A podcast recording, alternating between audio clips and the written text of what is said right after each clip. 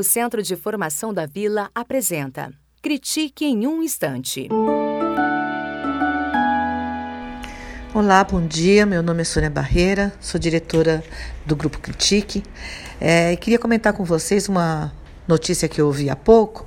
Eu estava ouvindo rádio e vi, ouvi dois comentaristas discutindo a respeito dos, dos acontecimentos envolvendo alunos adolescentes numa escola é, na eleição de é, na organização da formatura por alguma razão eles acabaram é, repetindo gestos nazistas e isso foi filmado e divulgado e amplamente repudiado por todos. Então os comentaristas estavam falando sobre isso, procurando entender as razões que podem ter levado os jovens a, essa, a esse tipo de atitude tão inconsequente, se era falta de conhecimento, se era uma questão de valor, etc, etc.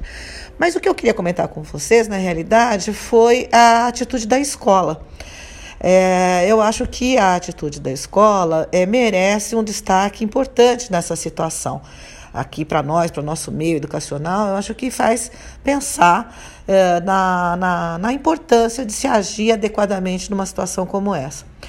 Então, quando a escola escolhe por suspender os alunos e exigir um trabalho sobre o tema, ela está apontando para uma medida educativa bastante consistente, do meu modo de ver.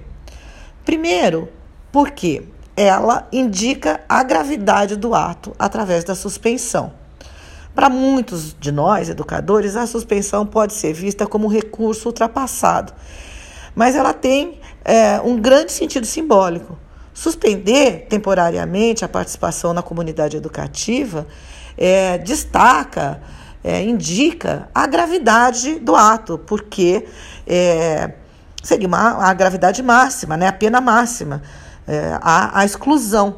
Então, nesse sentido, a escola suspende, então mostra a gravidade.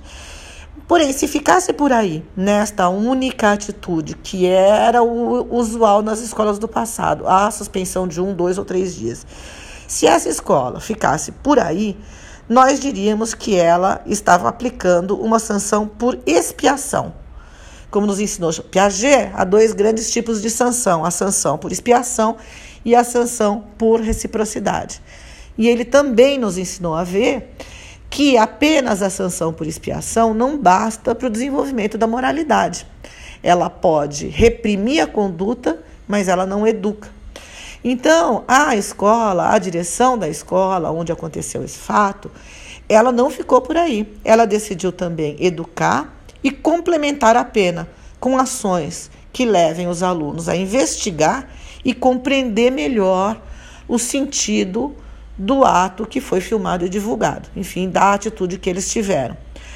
É algo do tipo: é, vocês não aprenderam por que não se brinca com isso? Então agora é hora de aprender. Então, essas duas penalidades compostas me parecem bastante equilibradas numa situação como essa. Essa segunda, o fato da escola investir na compreensão, é o que nós chamamos de sanção por reciprocidade.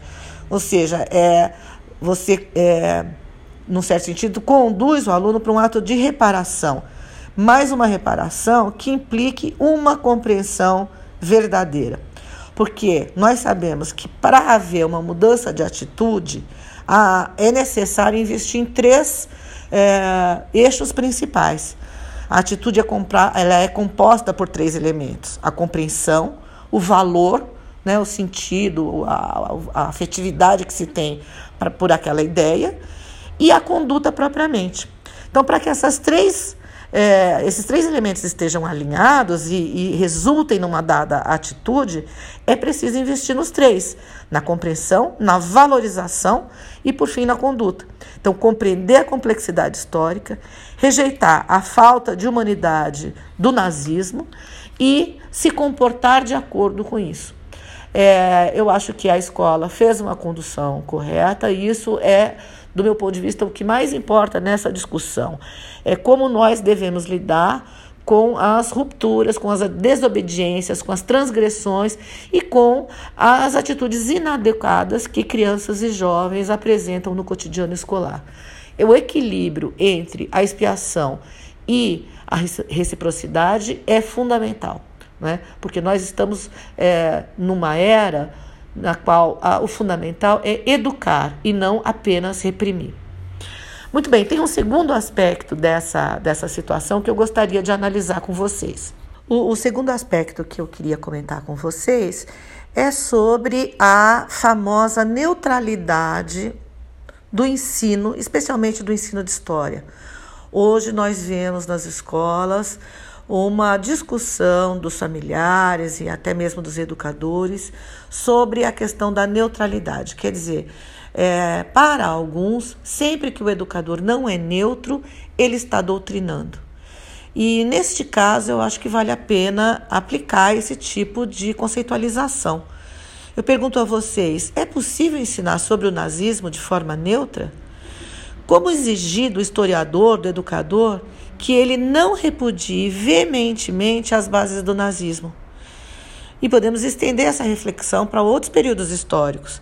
É possível ensinar sobre a escravidão sem uh, que o educador repudie veementemente o sentido da escravidão? É possível ensinar sobre a ditadura militar de forma neutra? Como exigir do educador que ele não se posicione a falar de autoritarismo, a violência e repressão do Estado? Então, quando se fala em neutralidade, é preciso muito cuidado. É preciso saber que é, a educação também precisa ser uma educação em valores, porque, caso contrário, nós não estaremos formando a atitude dos nossos jovens. A atitude é composta também por valor. É pelo repúdio a esse tipo de conduta humana que se forma um cidadão crítico e responsável no mundo, um cidadão que venha a atuar para evitar que esse tipo de situação histórica se repita.